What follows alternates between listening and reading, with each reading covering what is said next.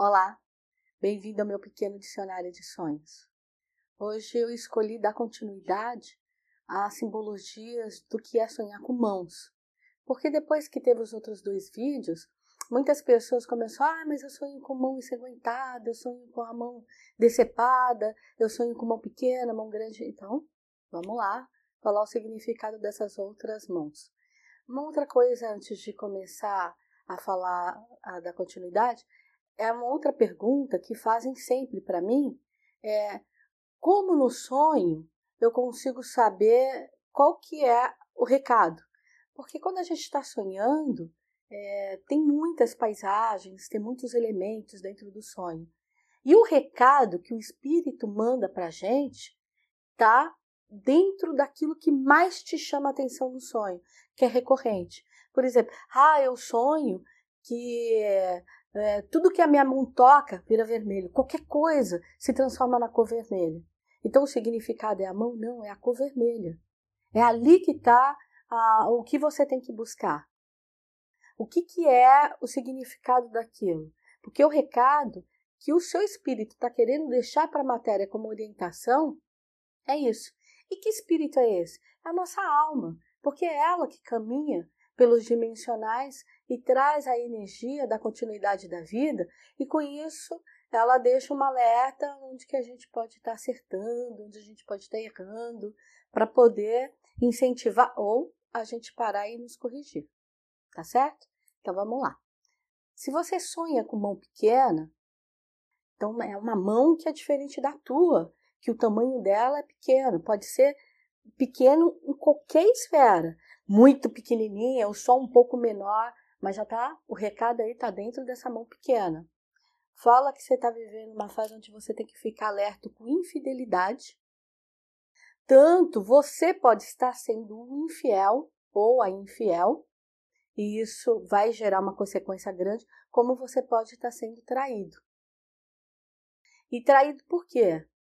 Porque você não está observando direito é, a maneira como você está conduzindo as coisas. E traição, gente, não é só no campo amoroso, pode ser traição em qualquer esfera. Então, observar melhor as parcerias, observar melhor como é que a gente está fazendo a troca do dia a dia. Traz também uma alerta de uma baixa energia sexual, porque o campo da sexualidade é o nosso campo de potência, é onde reflete o tesão que a gente tem pela vida, o desejo de viver, o sexo ele é, uma, ele é uma continuidade, é uma comemoração. O sexo ele não é, ele não vem só de um desejo fisiológico, não é só o sexo pelo sexo. Então, quando a gente está falando de baixa energética sexual, a gente está falando dessa falta de estímulo pela vida. Então, ficar de olho nisso. E a outra coisa é a nossa dificuldade de acreditar na nossa potência, de acreditar que a gente é capaz, que a gente é capaz de segurar a vida, de ir buscar aquilo que nos pertence, aquilo que vai dar para a gente o poder de lidar com o momento, de lidar com as adversidades, de buscar o que a gente precisa para dar uma alavancada na vida. Então fica alerta, tá certo? Agora, se no seu sonho é o contrário, ah, você sonha que a sua mão é grande, é maior do que a que você tem, aí já é um bom sonho. Porque aí é um sonho que está falando de um período de sexualidade melhor, de fertilidade melhor, é um período de ganhos financeiros, de boas parcerias, de alguém é, que está te enxergando, que está valorizando o teu momento de vida que sabe que pode contar com você, que dá para fazer ótimas parcerias de vida, tá certo? Mas se no seu sonho você sonha com a sua mão decepada ou que você está ganhando um presente e abre uma mão decepada, então pode ser a sua ou de qualquer outra pessoa. O que, que significa isso? É que você está empurrando seus problemas para o outro.